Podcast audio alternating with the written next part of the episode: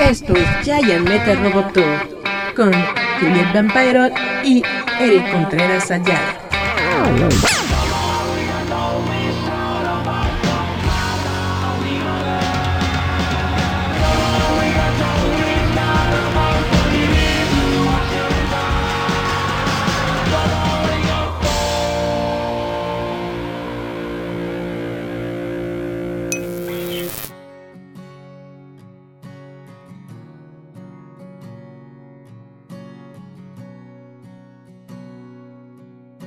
Hola, buenas tardes todos los chavitos que nos están viendo aquí en Giant Metal Roboto. Hoy les tengo una entrevista muy padre y muy bonita. Nos encontramos justamente con Jesús Falcón.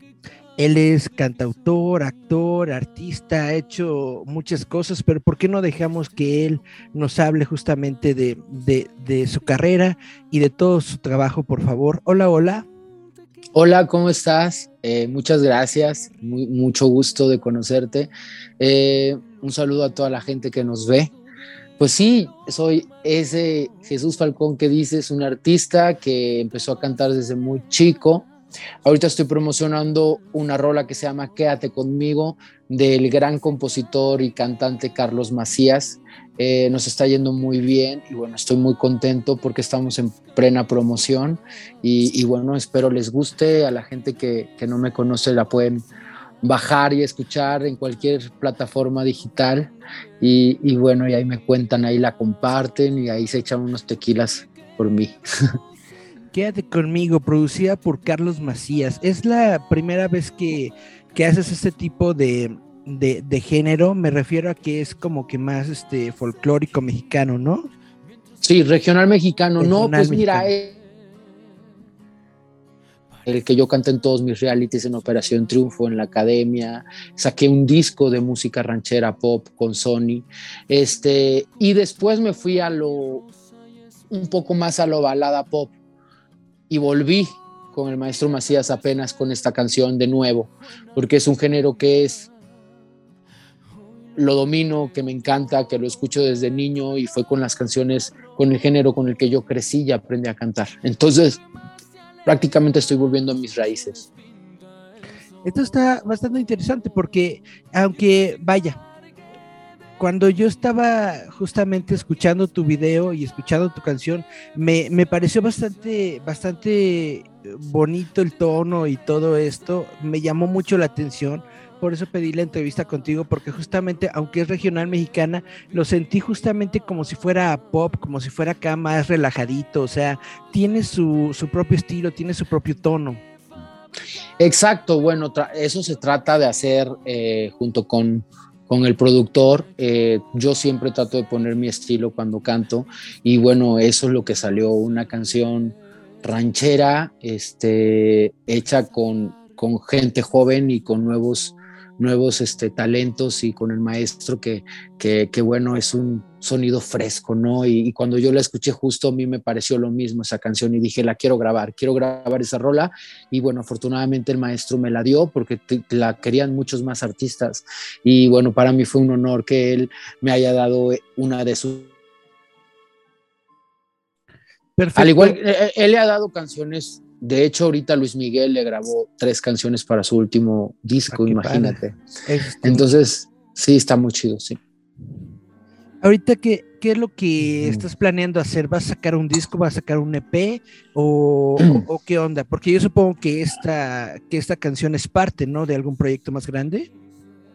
Eh, bueno, estoy sacando canción por canción y viendo cómo van las cosas. Entonces ya viene la segunda canción. Hoy justamente el maestro Carlos Macías me habló por teléfono para decirme que próximamente vamos a entrar al estudio para grabar el siguiente sencillo. Me voy por sencillo por sencillo, este justamente hasta hacer el LP. Eh, esperemos que este año quede completo y les voy a ir dando vamos a hacerle promoción, vamos a estar haciendo programas y por supuesto shows en toda la República Mexicana. Esto era lo que te iba a preguntar. Yo supongo que en estos momentos de la pandemia probablemente no has tenido la oportunidad de, dar a conocer tu canción, de tu música, de estar en escenarios y todo esto. ¿Cómo fue que te afectó y cómo ves que está dándose el resurgimiento musical? Sí, pues a todos, yo creo que a todos nos afectó de una u otra forma. A mí me afectó en, en algunas cosas, como por ejemplo trabajo, trabajo con, con, gente en vivo, en escenarios, pero no, no, no me paró, o al que quiso lo paró, pero al que no, pues como a mí que yo soy muy, muy, pues como muy perseverante, hice mucha promoción todo el año pasado, este, desde que saqué este sencillo, este sencillo lo, lo, saqué hace siete meses apenas, entonces está nuevo, está fresco. Apenas en diciembre tuve que parar por cuestiones de fuerza mayor, este, personales, y volví a retomar ahorita y es que estamos haciendo entrevistas y ahorita ya llevo varias y muchas gracias a Dios y bueno, muy agradecido con, con todos los medios que se están, uh, que me están apoyando para dar a conocer esta, esta rola. Perfecto. Espero que la compartas, espero que claro. la compartas. Sí, sí, sí. Como te dije, me, me, me, gustó mucho, me gustó mucho la canción, me gustó mucho el estilo, por eso estaba, eh, bueno, busqué eh, platicar contigo so, sobre todo esto. Y justamente me llama mucho la atención que podamos verlo en vivo, podamos ver algún tipo de, de, de trabajo tuyo. ¿Ahorita no tienes nada en, en, mente o no tienes nada preparado? ¿Para qué? Preparado para, para... hacer una presentación. Ah, eh, bueno, sí, el 2 de, el 2 de abril este, tengo un musical en un programa en TV Azteca uh -huh. y shows en vivos. Eh, todavía no estoy enterado, pero sí sé que ya se están empezando acercar personas para que yo tenga shows, para que estén pendientes en mis redes sociales y cuando yo lo tenga les avise, porque creo que va a ser aquí en la Ciudad de México, por ahí de Coyoacán más o menos, en un lugar. Entonces sí, claro, y del año pasado tra trabajé en algunos lugares, en diciembre canté en el Estado de México en un show center que se llama, ahorita no recuerdo cómo se llama, pero se llenó, muy, muy agradecido por ese show. Y bueno, seguimos en promoción, que es lo que más me importa, dar a conocer la canción, darle la promoción que, que necesita. Muy bien, ¿nos puedes dar tus redes sociales para que la gente justamente lo siga y te pueda escuchar? Sí, arroba soy Jesús Falcón, estoy en Instagram y en Twitter y en mi fanpage de Facebook, Jesús Falcón. Perfecto, pues ahorita tu rola la vamos a, a poner en este programa, si te parece bien. Lo, ahorita lo estamos grabando, pero ah, el domingo perfecto. lo vamos a tener como en formato de audio en podcast y, lo, y vamos a poner la canción y todo esto para que la me gente encanta. lo escuche porque está realmente me, me, pareció muy entretenida, la verdad. ¿Te gustó? Uh -huh. Qué bueno, y aparte sé que tu onda debe de ser otro, otra onda por lo que vi en, tu plataforma, este, cuando me enteré que iba a tener una entrevista contigo, eh, y agradecido porque tu gente y la gente que te sigue y que, que tienes ahí en tu face, pues escuche esta otro estilo, ¿no? Y aparte mexicano, que también no hay que dejar morir nuestra música. Y bueno, es, es, es, música ranchera, regional mexicano, pero con las nuevas generaciones, con nueva, nuevos talentos y nuevos tonos, con mucha frescura, ¿no? Tratando de refrescarlo. Y eso es lo que es Quédate conmigo. Es una canción que te llega porque te llega en algún momento, ¿no? A todos nos han pasado algo similar. Y desde que la escuché dije, esta va a ser un éxito. Y bueno, está jalando, ¿eh? de verdad que en las redes sociales le está yendo muy bien, en los views del, del video le está yendo muy bien, en Spotify está yendo muy bien los oyentes, o sea, va bien la canción y con muy poca promoción. Sí, como, como bien dices, nosotros, bueno, normalmente entrevistamos bandas eh, de rock, a veces eh, rockabilly, a veces metal y todo esto, pero realmente eh, sí. a uno que le, que le gusta la música, cuando estás con, con, tu chava no le metes una canción de metal, bueno, a lo mejor sí, pues ¿no? no. pero, pero, pero justamente, ¿no? Cuando le quieres llegar, cuando le quieres llegar al, al corazón, le metes las rancheras, le metes lo, lo, lo, mexicano, ¿no? Para que, pues no sé, como que te comprometes un poco más con, con la persona cuando cantas ese tipo de música. Sí, no, lo que pasa es que como dice las cosas, como, como, como está estructurada la canción, pues llega, llega al corazón y las puedes dedicar, ¿no? Y, y más si eres mexicano y traes esa sangre y bueno, eh, los géneros no importan, ¿no? El caso es que todos son bonitos, el metal, el rock, el ranchero, el pop, todos tienen algo bueno porque es música finalmente. Exactamente, la música es música y hay que disfrutarla y hay que distribuirla y por eso te agradezco mucho que me hayas dado este pequeño espacio de tu tiempo, yo sé que estás ocupado, para poder hablar de, este sencillo, para poder hablar de tu música y pues para poder compartirla con, toda la audiencia de Roboto. Así es, ¿no? Gracias a ti por tu espacio y muy contento de poder platicar aquí contigo y, de estar este, echándome un cafecito junto contigo. No, ya vengo de varias entrevistas, eh, eh, llevo tres contigo ahorita, entonces este, afortunadamente pude comer antes y ya tranquilamente hago mis entrevistas y, muy bien todo. Está bastante bien. Oye, ¿de casualidad te usan a ti los cómics, la animación y estas ondas? Sí, eh, se me hace algo increíble. De hecho, he visto tipo, algunas series de cómics a mis sobrinos les encanta y sí, claro, he visto algunos. Aquí en, Netflix hay unos japoneses y muy chidos y sí, sí. Lo que pasa es que soy muy malo para recordar nombres, pero hay unos que son como unos gigantes que los tienen que matar y toda la cosa y, está increíble, sí, me encanta. Sí, depende. A mí me encanta mucho estar en casa cuando no estoy haciendo nada, ver tele y comer y, disfrutar de, todo lo que hay en la tele, en, en el cine, en, en las series y todo ese tipo de cosas. Muy bien, porque justamente eso es como que más nuestra onda, más de entretenimiento y de cultura pop y todo esto, pero vuelvo a, reiterar, me gustó mucho tu rola y por eso quise platicar contigo un ratito.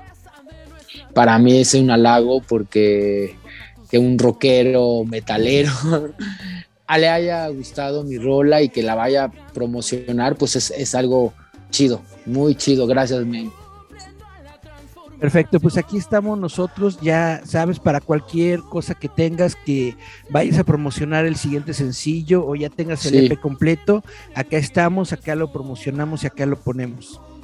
Te agradezco mucho, sí, vienen mucho más canciones, de hecho, este, si quieren conocer un poco más de mí, entren a Spotify o a YouTube, ahí pueden ver más canciones mías que tengo de Fato, por ejemplo, que es uno de los compositores también más importantes de la regional, que si no lo conoces es muy, muy también del nivel del maestro Carlos Macías, también me dio un tema y así, Todo por Amor también es una, una pop y, y, está increíble esa rola, también me fue muy bien en su momento.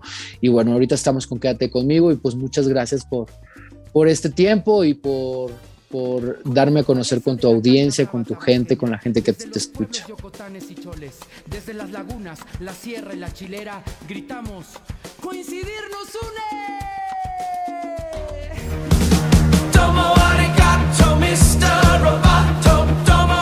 Esto es Giant Metal Roboto.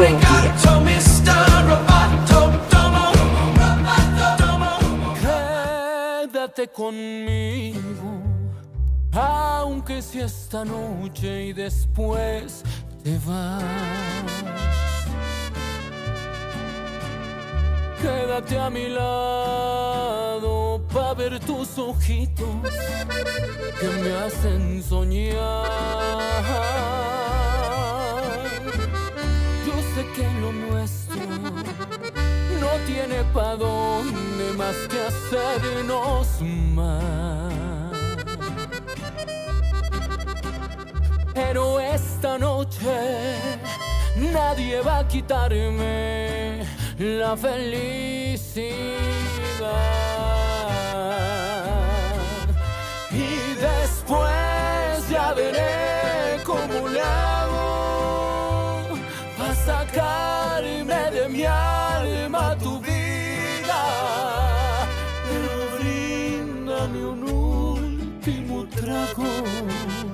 mientras llega la cruel despedida y después ya veré cómo le hago para borrarme el amor que te tengo.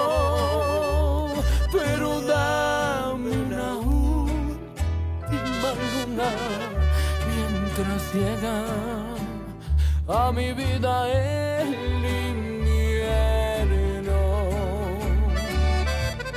hay dolor.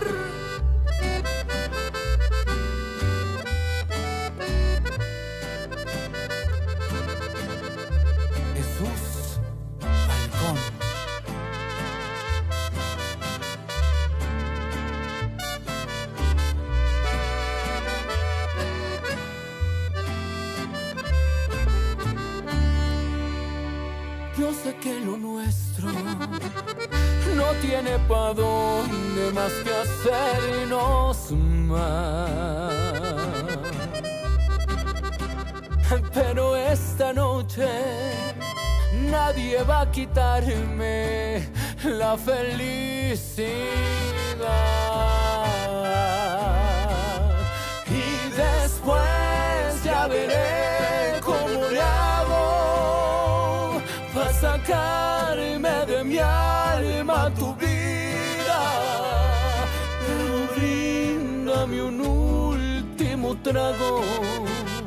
Mientras llega la cruel despedida y después ya veré cómo le hago para borrarme el amor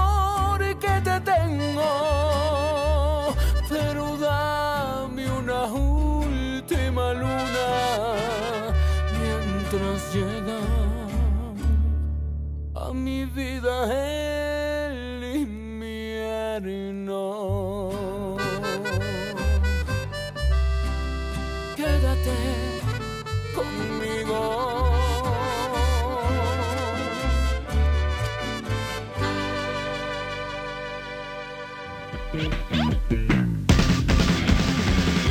Escúchanos a través de Spotify, Apple Podcast, Google Podcast, Anchor, iVoox, Radio Public y Breaker.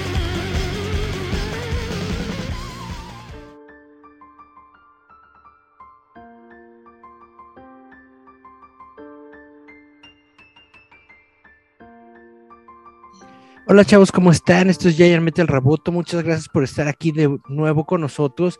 Y pues el día de hoy les tengo una sorpresa porque vamos a hablar justamente ni más ni menos que con Luz María Martínez, quien es jefa de operaciones en Anime Onegai. Hola, hola, hola. Hola, mucho gusto. ¿Cómo estás? Bien, oye, ¿nos puedes contar un poquito qué es esto de Anime Onegai para la gente que tal vez no lo conozca? ¿De qué se trata? ¿Qué nos da al público y todo esto? Claro que sí. Pues mira, eh, somos una plataforma de anime exclusiva para Latinoamérica y pues algo que nos diferencia de otras plataformas es que el contenido nosotros lo traemos directamente de Japón. Sin ningún intermediario, llega directo para todo el público latinoamericano. Y pues ahorita estamos todavía en nuestra fase beta. Nos pueden encontrar en animeonegai.com. Tenemos la app para Android. Y pues el contenido que van a ver ahorita es completamente gratis. Tenemos eh, series con doblaje, series con subtítulos, video manga y todo este contenido está enfocado exclusivamente para el público de Latinoamérica. Oye, ¿y ¿cómo se les ocurrió? Porque es algo genial, lo he estado comentando varias veces, que por fin eh, tengamos un servicio como este en México, en Latinoamérica, en donde justamente se realice no solamente la emisión del anime, sino que podamos tener eh, el, el propio doblaje, ¿no? Hecho como que en la misma empresa, en la misma compañía. ¿Cómo se les ocurrió? ¿Cómo se embarcaron en esta aventura que es Anime Onegai? Pues mira, realmente eh, toda la idea surge en, Japón. Eh, se empezó a ver la necesidad que tiene el público de Latinoamérica, eh, que está en busca de anime todo el tiempo, que les encanta este contenido, que les gusta mucho el doblaje y que realmente es un mercado que no está atendido al 100%, ¿no? Entonces, eh, en Japón se les ocurrió crear esta empresa que se dedique a traer contenidos para Latinoamérica y, por supuesto, enfocados al doblaje, dándole un tratamiento súper especial. O sea, todo, todo, todo lo que estamos doblando dentro de la empresa son productos que se les está dando el cuidado y la calidad que el público requiere y que le gusta. Muy bien, y bueno, eh, me estabas hablando ahorita de, de, que están en la fase beta. Uh -huh. Y esta fase va a terminar el 18 de abril, ¿es correcto? Así es, el 18 de abril a las 6 de la tarde, pues es nuestro lanzamiento, donde obviamente pues van a cambiar muchas cosas dentro de la plataforma. Eh, dentro de ello pues va a aumentar el, el contenido, vienen cosas súper interesantes, eh, muchas sorpresas, así que esperamos que puedan estar con nosotros el 18 de abril, que se conecten a las 6 de la tarde, tiempo de la Ciudad de México, donde van a poder conocer un poquito más acerca de nosotros, cuál es nuestro modelo de negocio, algunas de las series nuevas que vamos a tener y pues a nuestros directores que van a estar por ahí presentando estos grandes proyectos en los cuales están participando. Cualquier persona entonces que tenga acceso al sitio web el 18 de, abril a las 6 de la tarde puede ver toda la, conferencia, toda la plática. Sí, así es. Este, lo pueden ver también a través de nuestro canal de, de YouTube. Eh, ahí vamos a estar transmitiendo completamente en vivo todo este lanzamiento, todo este cambio que viene en Anita Negar.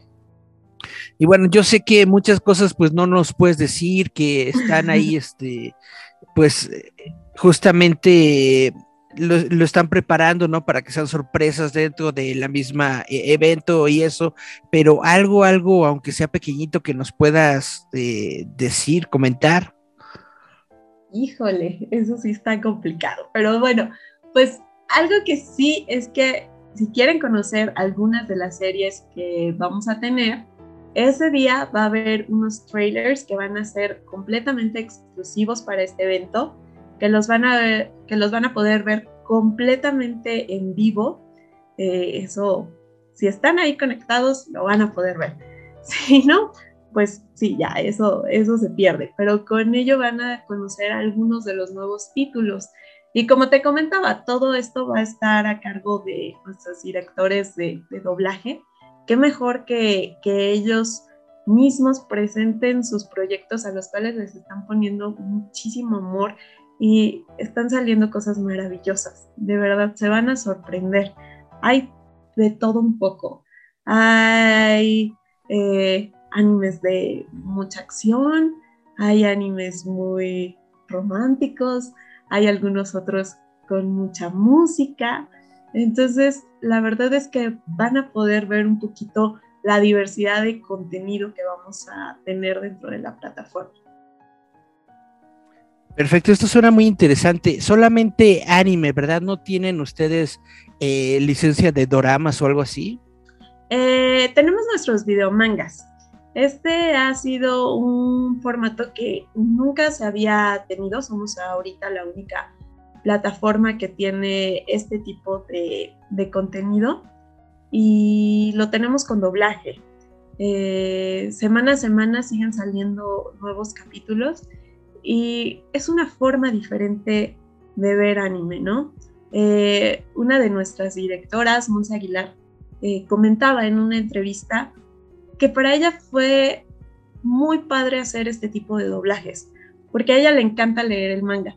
Y decía que ella se imaginaba que cuando está leyendo el manga, ve como un personaje y le va poniendo voz en su cabeza, ¿no? Y ve otro personaje y cambia la voz y va actuando eh, los, los mangas en su cabeza. Entonces dice que cuando le llegó este proyecto se le hizo algo muy, muy interesante, porque fue como todo eso que ella tenía en su imaginación, esta combinación de voces, el cómo lo diría, qué sentimiento, con qué expresión y todo, darle vida. Entonces, que se le hizo algo muy, muy padre. Todos nuestros directores participaron en estos proyectos, ya están disponibles dentro de la plataforma. Eh, además de que se sintieron muy identificados, porque este tipo de, mangas fueron asignados eh, a ellos basándose un poco en sus gustos, en su personalidad. Entonces fue un proyecto muy divertido, muy diferente y pues esperamos que, les guste, ¿no? Es un nuevo formato, es, es algo que nunca se había visto y que está muy padre. Perfecto. Eh, también en los, bueno, en el reciente eh, comunicado que, sacaron ustedes, hablan sobre Animeca. ¿Me puedes eh, platicar un poco de, esto? Un poquito. ya todos los detalles, pues como te digo, se van a dar a conocer el día 18 de, abril. Pero lo que sí te puedo compartir, pues es que Animeca ya está funcionando en, Asia, que tiene muchos contenidos y pues que también está tocando el, mercado latinoamericano, ¿no? Entonces, eh, el 18 de abril se van a poder enterar de cómo es que lo, cómo es que lo está haciendo, ¿no? Cómo es que se quiere acercar a este público latino que tanto le gusta Perfecto, pues está muy interesante. Realmente, ahorita justamente estoy checando el sitio de, de Anime Onegai. Tienen un montón de películas, tienen un montón de series, tienen hasta una sección de robots que le pusieron Mr. Roboto. Entonces está bastante genial el servicio. Y pues no me queda más que eh, decir a toda la gente que lo, que lo use, que, que lo cheque, que revisen todos los proyectos y licencias que tienen y pues vamos a estar muy al pendiente, muy eh, cercanamente tratando de ver qué es lo que nos van a anunciar este 18 de abril. Sí, claro que sí, ojalá puedan ver el sitio, puedan conocer un poquito de nuestro trabajo, eh, los diferentes doblajes que hay, las diferentes eh, secciones. buscamos pues que haya esta diversidad, ¿no? Anime para todos los gustos. ¿Hay algo que nos quieras compartir? Que digas, esto no puede faltar que, lo diga en estos momentos. Eh, pues no, creo que, ah, bueno, no, sí, sí les puedo contar eh, adicional a, a, este lanzamiento, eh, vamos a tener un evento especial con nuestros actores de, doblaje. Eh, y todo esto pues lo van a poder ver a través de nuestras redes sociales. Va a ser algo diferente, va a ser algo que pues nunca se había hecho tampoco de esta forma. Es la primera vez que una empresa japonesa se acerca tan directo a los actores de, de doblaje y les da un pequeño reconocimiento por el gran trabajo que están haciendo. Eh, eh, pues este evento eh, va a ser unos días antes de nuestro lanzamiento, pero lo van a ver después, ya que, ya que esté todo listísimo. vienen personas de, de la empresa directo de Japón y creo que va a ser algo divertido, único y que va a acercar todavía más a, nuestros fans, a los actores de doblaje. Pues suena interesante lo que está diciendo porque justamente en Japón sí se tiene esta cultura del sello, ¿no? Del respeto al, actor de voz, a la persona que le está dando la, voz justamente a cada uno de los personajes. Aunque aquí en México se tiene como que esa conciencia de que existen los actores y sobre todo por las convenciones, desde el momento en que comenzaron las convenciones de, cómics aquí en México, las convenciones de anime, que comenzaron a ser justamente los actores de doblaje como que... Eh, partícipes de todo el fandom y comenzaron a ser personas que justamente la gente quería ir a ver en las convenciones, como que se comenzó a dar más todo esto de la cultura de la figura del actor de doblaje, pero como que no estaba completamente arraigada. Entonces, y, y también últimamente he escuchado que muchas personas dicen que ya faltan faltan las grandes voces de antaño, ¿no? Que faltan las grandes figuras de antaño. Entonces, realmente ver a una empresa japonesa dándole el reconocimiento a los actores de doblaje por su trabajo y justamente tratándose de, de, Animo Negai que hace su propio doblaje y todo esto, realmente suena muy interesante todo lo que estás platicando. Sí, la verdad es que es justo, ¿no? O sea, uno de los valores que buscan transmitir, uno de los valores japoneses que buscan transmitir es como bien tú lo mencionas, este respeto, ¿no?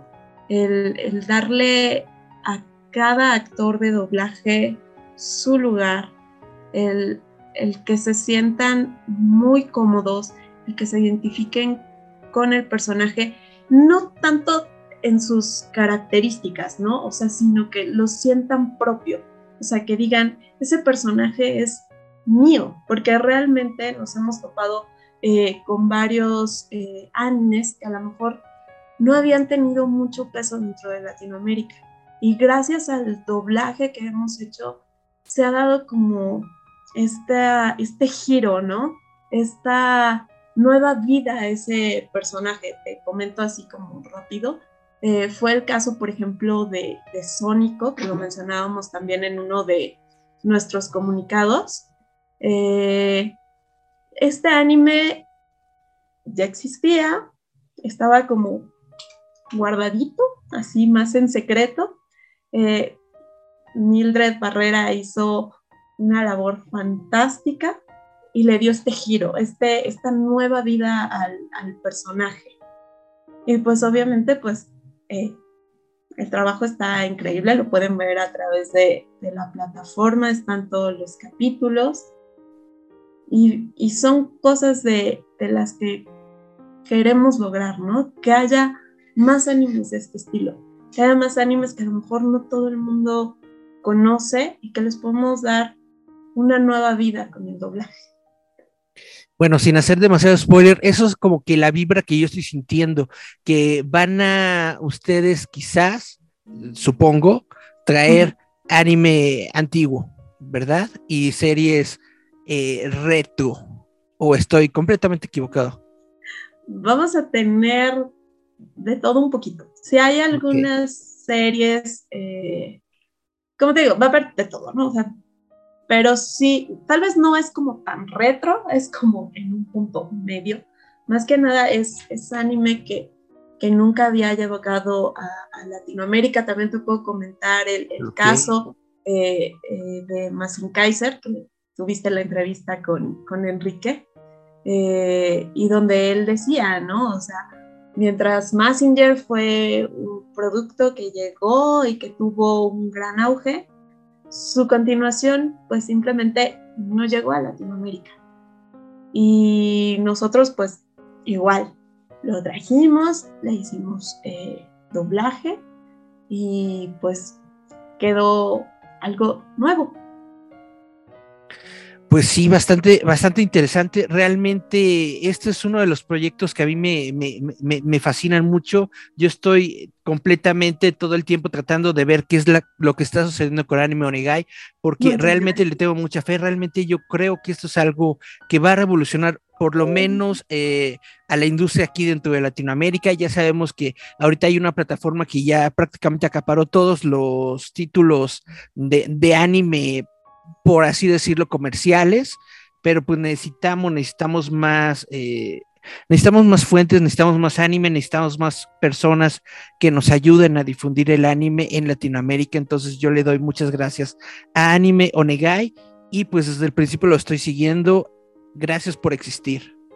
Ay, muchas gracias por el apoyo.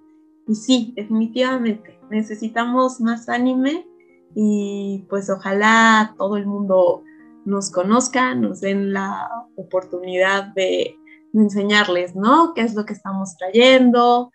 Y vienen cosas muy padres, eso sí se los prometo. Perfecto, entonces el sitio web para poder verlos es animeonegai.com. Animeonegai.com. Y ahí mismo pueden descargar la aplicación para Android, ¿verdad? Sí, y también, ahí, ahí, ahí, en la Play Store también buscas Anime y ahí nos encuentras en redes sociales igual Anime Onegai? Eh, ah, ahí sí no me la sé de memoria, pero son llevan el Anime Onegai oficial.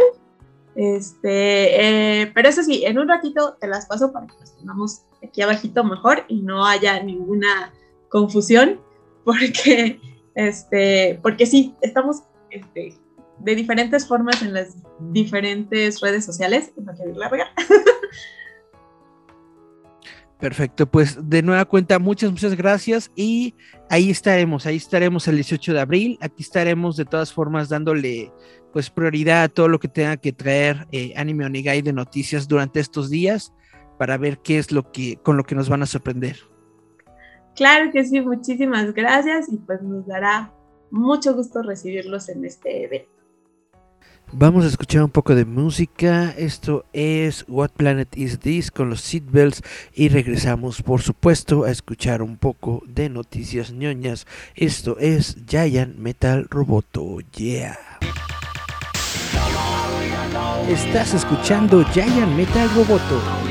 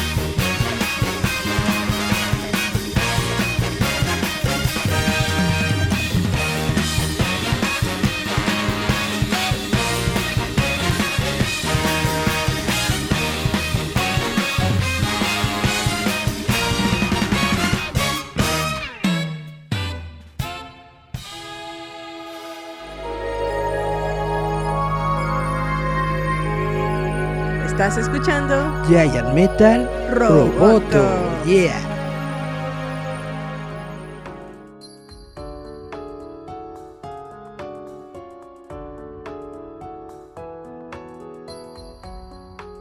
Hola, hola, hola chavos, ¿cómo están? Esto es Giant Metal Roboto.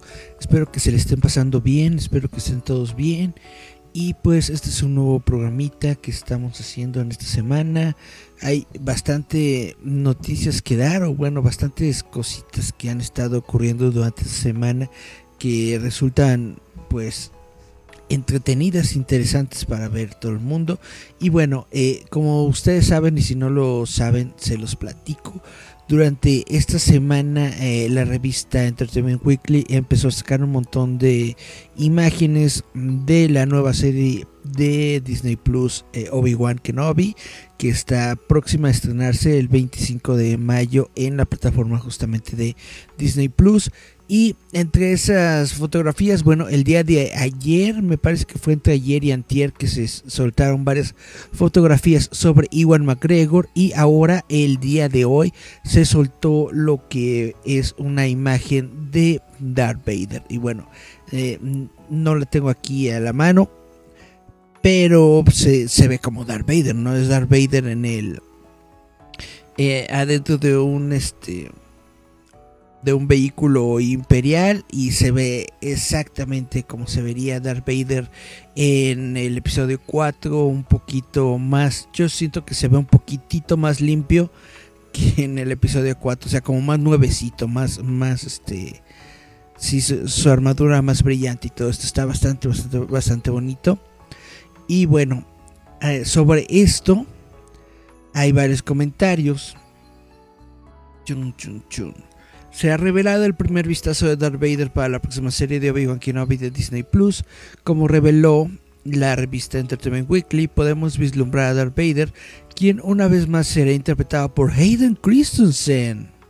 Saliendo de su cámara de meditación, como señala IW, esto podría llevar a algunos a creer que podríamos ver a Vader sin su máscara, ya que se la quitó antes mientras estaba en la cámara. Si bien existe la posibilidad, Christensen no será quien lo confirme o lo niegue. Ojalá pudiera decírtelo, dijo Christensen con una sonrisa tímida sobre un Vader sin máscara. He jurado guardar el secreto. Sin embargo, Christensen compartió que definitivamente verán a un Vader muy poderoso en la serie que cuenta parte de la historia sobre la venganza de los Sith y una nueva esperanza. Es decir, está ubicada entre la venganza de los Sith y una nueva esperanza para profundizar en el papel de Vader en la serie, que lo está poniendo en un curso acelerado con su antiguo maestro, intervino el escritor Joby Jarrold. Eh, la imagen de Vader llega un día después de que se revelara el primer trailer de Obi-Wan Kenobi. A pesar de que solo escuchamos la respiración icónica de Darth Vader, pudimos vislumbrar el regreso del tío Owen, interpretado por Joel Edgerton, el debut en vivo del Gran Inquisidor y el quinto hermano, un nuevo inquisidor llamado Reba e incluso a un joven Luke Skywalker. Uh, y pues ahorita este es el hype que, todos traen. Por eso eh, Iwan McGregor también comenta sobre ver a Hayden Christensen y dice que es estremecedor. La estrella de Obi-Wan Kenobi, Iwan McGregor, dice que fue extraño ver a Hayden Christensen de vuelta como el legendario villano de Star Wars Darth Vader. Durante la entrevista con Entertainment Weekly, el actor de Star Wars de 50 años explicó cómo fue ver a Christensen de nuevo con el icónico traje. Ver a Hayden de nuevo en el papel de Anakin, bueno, fue algo escalofriante. Dijo, fue increíble. Fue increíble ver a Hayden en punto muerto. Estoy tan cerca de él. Nos hemos mantenido en contacto a lo largo de los años, pero no nos hemos visto en mucho tiempo. Han sido un par de días increíbles para los fanáticos de Star Wars con motivo del lanzamiento del tráiler de Obi-Wan Kenobi. Disney presentó un primer vistazo al regreso de Darth Vader en la próxima serie de Disney Plus. Su sombra se proyecta sobre un gran sobre una gran parte de lo que hacemos, bromeó el escritor de la serie Joby Harold, y el grado de su proximidad a esa sombra es algo que descubriremos, pero él es una gran parte emocional del espectáculo para Obi-Wan y posiblemente también más allá de eso. Además, la serie presentará otro nuevo villano, el Inquisidor Reba, interpretado por Moises Ingram. El personaje que describe como implacablemente ambicioso queda por ver si es tan despiadado como el propio Darth Vader. Aún así, McGregor parecía extasiado de ver a su viejo amigo de regreso en el set y explicó cómo fue volver a reunir al antiguo dúo de Jedi antes, perdón, después de tanto tiempo. Lo quiero mucho, dijo. Tenemos este vínculo muy especial de hacer dos de esas primeras tres películas juntos. Fue muy importante para los dos, para nuestras carreras y para quienes somos. Está en el set con él Nuevamente fue extraño, era como si no hubiera pasado el tiempo, agregó.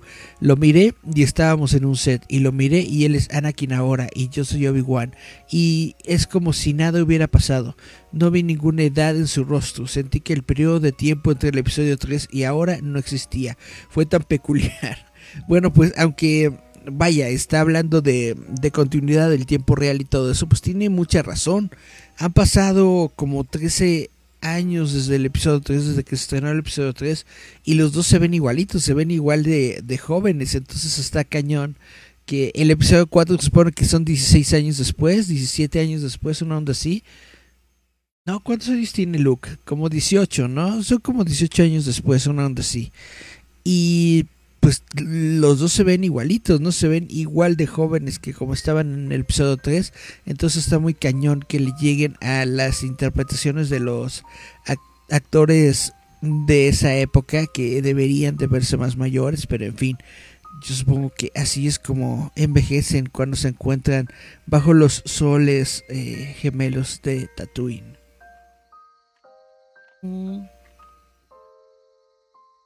En fin, vamos a continuar platicando con ustedes. Se acaban de revelar unas imágenes sobre She-Hulk. Bueno, no tanto como She-Hulk, sino de que en Amazon comenzaron a subir productos de la serie de televisión de She-Hulk.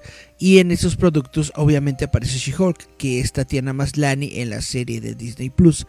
Ahora, eh, vaya, todos están como dibujados, es decir, no son fotografías reales, son dibujos, eh, son dibujos de, de, los personajes, del personaje de Tatiana como She-Hulk, pero de todas formas como que nos, podemos dar un vistazo de cómo se va a ver She-Hulk en la pantalla, en la pantalla chica, bueno, en el Disney Plus. Si lo quieren checar, Ahí lo tenemos en la página de Roboto de Facebook, facebook.com diagonal roboto.mx. Ahí pueden ver a Tatiana Maslani como She-Hulk en esta línea de productos que se revelaron para Amazon. Y bueno, les voy a leer la nota. Dice así. La mercancía de She-Hulk apareció en las listas de productos de Amazon. Ahora algunas fueron eliminadas que ofrecían a los fanáticos una mejor visión vista del héroe corpulento de Tatiana Maslani. She-Hulk apareció en Twitter a través de la cuenta She-Hulk Updates, quienes compartieron imágenes de varios envases de bebidas que aparecieron en Amazon, cubiertos con obras de arte del personaje del MCU de Maslani. El arte de los productos les dio a los fanáticos un mejor vistazo hasta el momento del alter ego de She-Hulk, Jennifer Walters y su disfraz inspirado en los cómics que se mostró el año pasado en el primer video de la serie de Disney Plus. Aunque bueno, en ese primer video de la serie Disney Plus solamente la vemos un, pedacito de espaldas, ¿no? Otros productos ofrecieron una mirada adecuada al rostro del personaje de Maslani, una eh, con una de las copas revelando una imagen dividida en primer plano de Jennifer Walters y su contraparte de piel verde.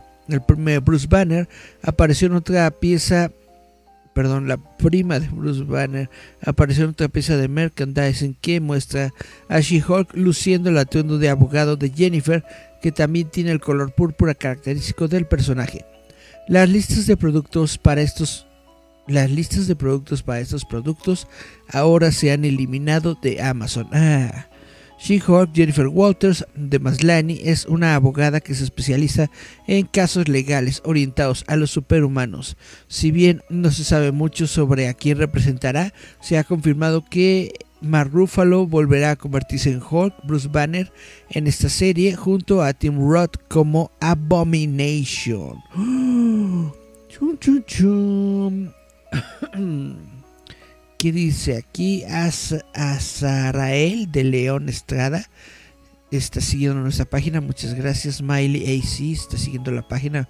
Muchas, muchas gracias. Bueno, eh, ustedes saben que existe un parque de diversiones dedicado a Nintendo o más específicamente a Mario Brothers en Japón. Y pues resulta que esta tierra de Super Mario va a llegar en definitivamente a los Estados Unidos el próximo año. Super Nintendo World abrirá en Estados Unidos el año próximo. La primera área del parque temático Super Nintendo World se abrirá en Universal Studios Hollywood en el año 2023 con productos temáticos llegando a los estantes antes del debut de la Tierra. Anunciado por Universal Studios, el próximo año los visitantes del parque temático podrán visitar un área recientemente ampliada de Universal Studios Hollywood. La tierra temática llevará a los visitantes al mundo de colores brillantes de Mario, Luigi y la princesa Peach, que incluye un paseo innovador y varias áreas interactivas. Las tiendas y los restaurantes temáticos tienen como, como objetivo mejorar la experiencia. El parque es una asociación entre Nintendo y Universal Creative con el objetivo de ofrecer entretenimiento emocionante con logros tecnológicos innovadores inspirados en personajes y videojuegos que han atraído a generaciones de fanáticos de Nintendo durante más de 40 años. Y está ruco Nintendo y uno. Antes de la apertura de 2023, Universal lanzará productos relacionados como ropa, con temas de Mario y Luigi, sombreros de personajes y una selección de peluches, incluidos Yoshi, Mario, Bowser y Luigi. Todo esto se almacenará en la tienda minorista Feature Presentation de Universal Studios Hollywood, que abrirá pronto con la nueva temática de Super Nintendo World. El primer Super Nintendo World se inauguró en Universal Studios Japón en el año 2021 y bueno, sí está muy bonito, está programado para convertirse en parte de otros sitios de Universal Studios en todo el mundo, incluidos Orlando y Singapur, pero según los informes la apertura de la atracción de Orlando se retrasó hasta 2025. Mientras tanto, la tierra temática de Mario en Universal Studios Japón solo está lista para expandirse aún más con un área temática de Donkey Kong que se inaugurará en 2024. Pues esto está muy padre, pero pues qué poca para México que no tenemos nada de esto, solo tenemos el Six Park y el Six Park Six, Flags, perdón, Six Flags México está muy bonito, sí, pero no hemos tenido absolutamente nada nuevo desde hace años, no sé si desde que se estrenó el mismo parque, yo no he visto que tengamos nuevas atracciones, nuevos nada. El parque está igualito, está muy padre que, se vea todo de DC Comics, netamente me, por eso me encanta ese parque, por eso me gusta mucho ir, por todo lo de DC Comics que tiene, pero pues le falta ya, yo siento que ya está, está viejecito el, Six Flags México. Ojalá en lugar de Six Flags nos hubiera tocado que lo que, comprara ese ese, e, e, ese ese lote Universal porque a lo mejor podríamos tener una tienda de Mario, Mario Bros aquí en México estaría muy muy chido dice Marco Sáenz seis banderas exactamente Reino Aventura así se llamaba antes de ser Six Flags que era también la onda era también la onda Reino Aventura y es la onda Six Flags, pero pues ya como que, al menos yo, tengo que ser muy honesto, no he ido a Six Flags como en 3, 4 años. Pero la última vez que lo vi me pareció exactamente igual a la primera vez que fui. Entonces yo siento que, está medio, medio viejito eh, eh, esa tierra, esa, ese, ese parque de diversiones de Six Flags. Dice Marco Sáenz, no hay ni habrá nuevas atracciones porque no hay ganas de invertir. Pues no hay ganas de invertir porque yo supongo que no, vaya, a lo mejor sí debe de haber gente en el parque, pero supongo que no ha de ser suficiente como para que digan, uy, wow. No sé, no sé, la verdad, yo no sé nada sobre los negocios de parques de diversiones.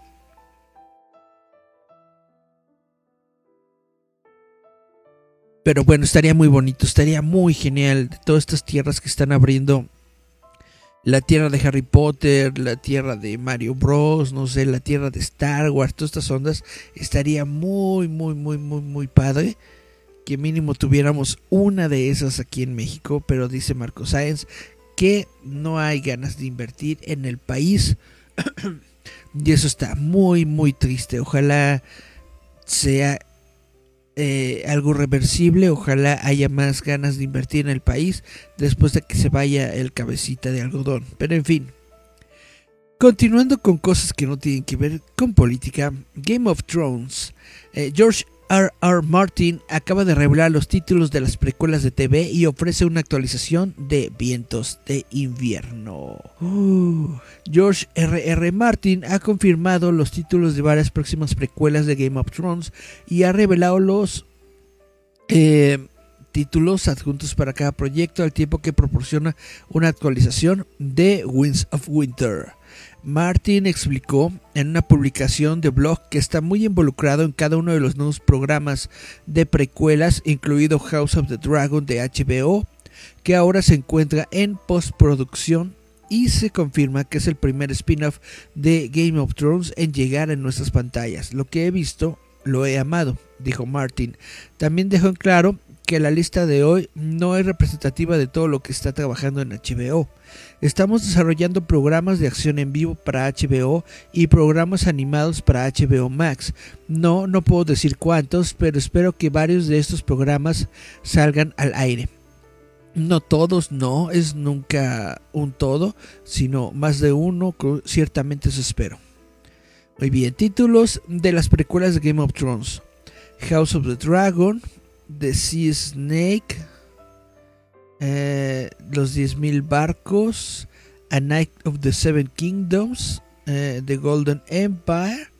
Y Martin proporcionó actualizaciones sobre muchos de los otros proyectos en trámite comenzando con la serie Collis Velaryon, reveló que el creador de Roma, Bruno Heller, está escribiendo el guion piloto de la serie, que ahora tiene un nuevo título. El equipo hizo el cambio de Nine Voyages a The Sea Snake porque querían evitar tener dos programas con números en el título. órale. El otro espectáculo con un número en su título es la serie de Nimeria 10.000 naves que según Martin está siguiendo adelante la producción de Helmstorm. Amanda Siegel se desempeña como productora y escritora y se desarrolla, se desarrolla un milenio antes de los eventos de Juego de Tronos siguiendo a la princesa Nimeria y sus Roinar sobrevivientes. Sigal ya entregó un par de borradores, borradores ese vientos de invierno es ya una leyenda urbana. Pues sí, tienes toda la razón. Justamente, pues ya se tardó un montón. Ya, ya vimos el final, según en la serie de televisión, y todavía no vemos el libro. ¿Qué onda con esto, Jorgito?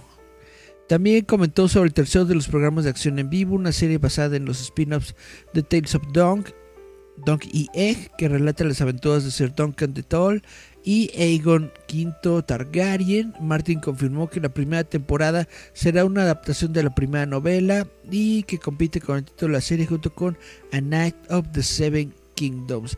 Y se supone que dijo algo sobre, sobre, sobre, sobre, sobre. ¿Dónde está? Sobre el libro, pero ya no lo encontré. Yo creo que lo borré sin querer, pero bueno. De todas formas, no creo que no creo que la noticia haya sido ya terminé el libro, ¿verdad? Pues no.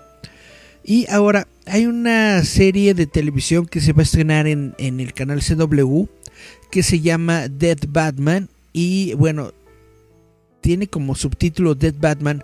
La serie se llama Gotham Knights y se trata justamente de un mundo en donde Batman murió. Es algo parecido con el videojuego que va a estrenar eh, Warner. No sé si lo va a sacar en este año o el próximo, pero es justamente, aunque no están relacionados esta serie de televisión con el videojuego, sí tienen una constante que es, es un mundo en donde Batman murió y entonces los todos sus, amiguitos de la Batifamilia se reúnen y son los que están en estos momentos dándole justicia a Ciudad Gótica. Marco Sáenz, leyenda urbana. Sí, exactamente. Es una leyenda urbana, es el libro. Eh, Francisco Fabián López Castillo le dio like a nuestro stream, muchas gracias. Bueno, como le estaba diciendo, esta, a partir de este concepto de Gotham Knights, eh, Dead Batman, la cadena CW, que es la cadena que, está haciendo Flash, que hizo Arrow, que está haciendo Louis and Clark y todo esto. No, Louis and Superman, no, Superman and Louis. Eh, ellos están haciendo esta nueva serie de televisión que se llama Gotham Knights. Y bueno, se ha revelado algunos de los personajes icónicos que se presentarán, ya sea en persona o a través del legado que han dejado atrás. Este último parece ser el caso de Batman, quien tendrá un nuevo hijo en el programa. Entre varios nuevos miembros del reparto, recientemente se informó que el actor Oscar Morgan se unirá a la serie como un nuevo personaje que se llama Turner Hayes. El personaje se describe como un huérfano adoptado por Bruce Wayne a pesar del asesinato de sus padres biológicos. Turner sigue siendo resistente y está motivado para entrar a la altura del nombre de su padre adoptivo multimillonario. Si bien es encantador y conmovedor, Turner nunca se ha sentido cómodo en este mundo de riqueza y privilegio, pues es básicamente Jason Todd. Turner Hayes no es un personaje que los fanáticos encuentren en los cómics, aunque Bruce Wayne ha tomado a varios niños bajo su protección y de hecho tiene un hijo, Damian Wayne, que fue representado en Batman 655, escrito por Grant Morrison, ilustrado por Andy Kubert y Dave Stewart, bla bla bla bla bla. Es hijo de Wayne y Talia al Ghul, hija del infame Russell Ghul. Damian fue entrenado por la Liga de Asesinos, pero quería ganarse la promoción de su padre, bla bla bla bla bla. Inevitablemente condujo a duelos entre él y su compañero Robin Tim Drake, así como a feroces batallas contra algunos de los enemigos de Batman, el Caballero de la Noche y su hijo, eh, quienes chocaban a menudo debido a los métodos de Damian y su desprecio por la vida, pero Bruce tenía la esperanza de poder cambiar a Damian y enmendar su visión del mundo. Ok, no sé por qué nos dan tanto contexto sobre Damian cuando este es un personaje nuevo, pero bueno. El Caballero de la Noche no es el único personaje clásico de Gotham. Gotham Knights, Gotham Knights también presentará a la hija del icónico villano Joker, Duela Dent, aunque hay que decir, eh, Duela, esta, e, esta morra se dice la hija del Joker, pero no es biológicamente ni nada la hija del Joker, solamente es una morra eh, dañada que se cree que es la hija del Joker y que justamente le están metiendo ahorita mucho en los cómics como para ser la contraparte de, Harley Quinn, porque a Harley Quinn ya le están convirtiendo en superheroína y entonces como que fuchi todo esto, fuchi fuchi de todo lo que están haciendo, pero bueno, pues yo que yo no soy dueño de DC Comics y bueno, eh, Duela Dent va a estar en esta nueva serie de televisión, será interpretada por Olivia Rose Keegan. El personaje se describe como abrasivo, impredecible y un poco desquiciado. Duela es sobre todo una sobreviviente nacida en Arkham Asylum y abandonada por su padre, el hombre más peligroso de Gotham. Ajá. Duela se convirtió en una luchadora brutal y hábil ladrona. Y bueno, Gotham Knights recibió una orden piloto en febrero. A la serie seguirá a Turner y otros asociados del Caballero de la Noche. Mientras se mueven para proteger la ciudad tras la muerte de Batman, de la que se culpa a todos ellos. Se ha informado que el próximo programa no está ambientado en el mismo mundo de Batwoman y no está asociado con el próximo videojuego del mismo nombre. No está ambientado en el mismo mundo de Batwoman porque ahí ya tienen a sus propios personajes y en ese mundo creo que Bruce sí estaba vivo, bla bla bla. En, en fin, es otra tierra de las tierras infinitas y pues se acabó. Hay más mensajitos, dice Marco Sainz, pero Gotham Knights incluye a Red Hood, ¿no?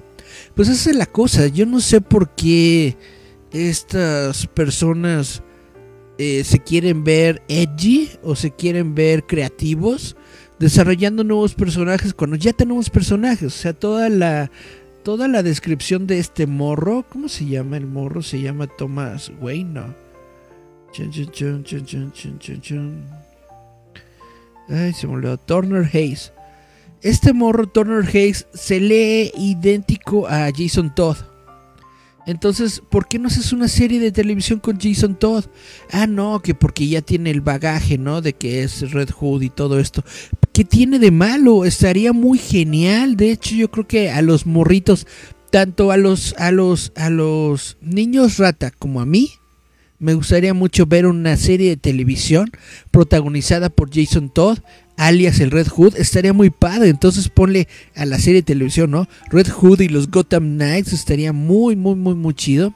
Poder ver como una serie de un antihéroe tratando de vivir este el legado de Batman, pero de otra manera, porque este morro sí está más eh, trastornado. Entonces si mata, pero obviamente yo creo que eso nunca lo vamos a ver en televisión, ¿no? Un, personaje que si mate, a lo mejor le van a poner su, su pistola con con Batiboomerangs, ¿no? Como a James Gordon cuando fue Batman, en fin.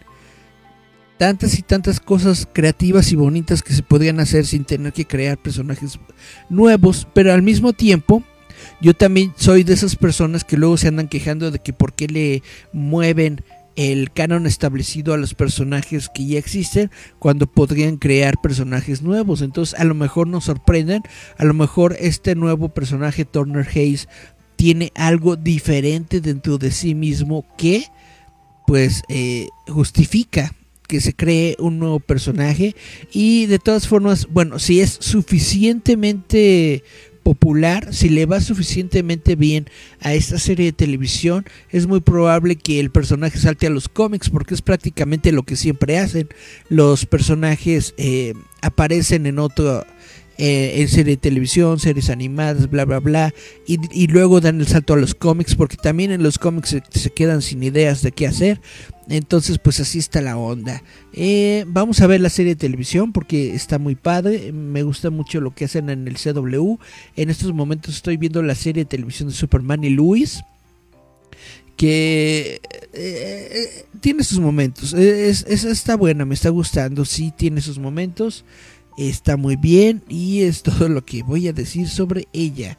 Eh, ya vieron la película de The Batman, espero que la puedan ver. Eh, eh, en esta semana cuando puedan está muy buena la película al menos en mi opinión personal mía de mí yo siento que es una muy buena película sobre Batman yo siento que las actuaciones están bien realizadas siento que el, diseño, el diseño de vestuario, el diseño de sonido, la iluminación, todo está debidamente correcto. Es una película eh, realmente digna sucesora de lo que ha venido antes. Entonces espero yo que la vean y que la disfruten. Y si no les gusta, pues ni modo.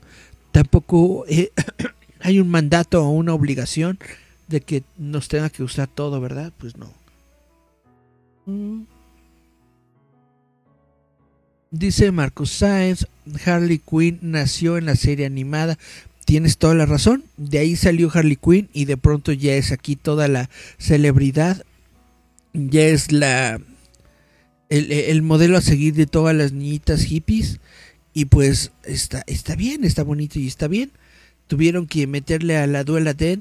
Y pues, bueno, a ver, a ver qué saque. A ver qué sale, a ver qué hacen. Y esto es todo lo que tengo por el momento para hablar con ustedes. Al menos estas son todas las noticias ñoñas que tengo de momento para ustedes. Y nos escuchamos, nos vemos. Eh, nos escuchamos, vemos y ahí mete el roboto. Chao, chao, chavitos. Yeah, yeah, yeah. Uh.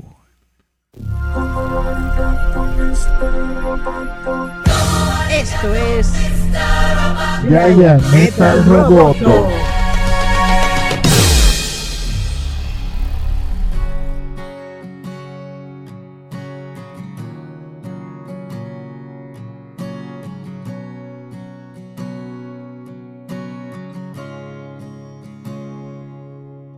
No sé quién va a salir perdiendo en esta trilogía Cupido son Don Juan que cambia de fisonomía. Fuiste mi locomotora, mi rosa y espina.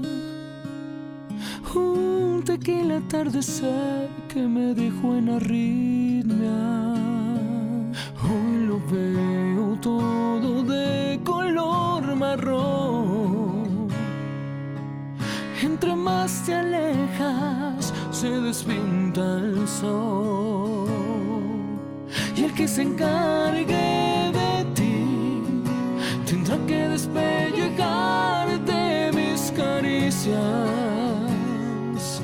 Tendrá que desembolsar la cuota de andar robándome la vida.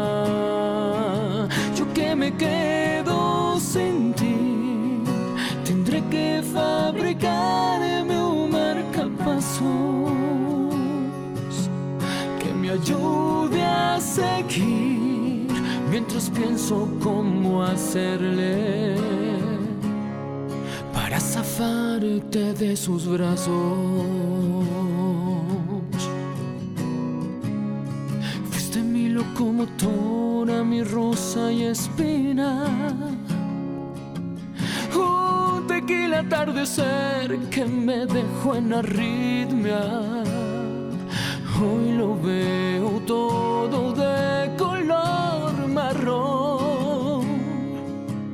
Entre más te alejas, se despinta el sol. Y el que se encargue de ti tendrá que despellejarte mis caricias,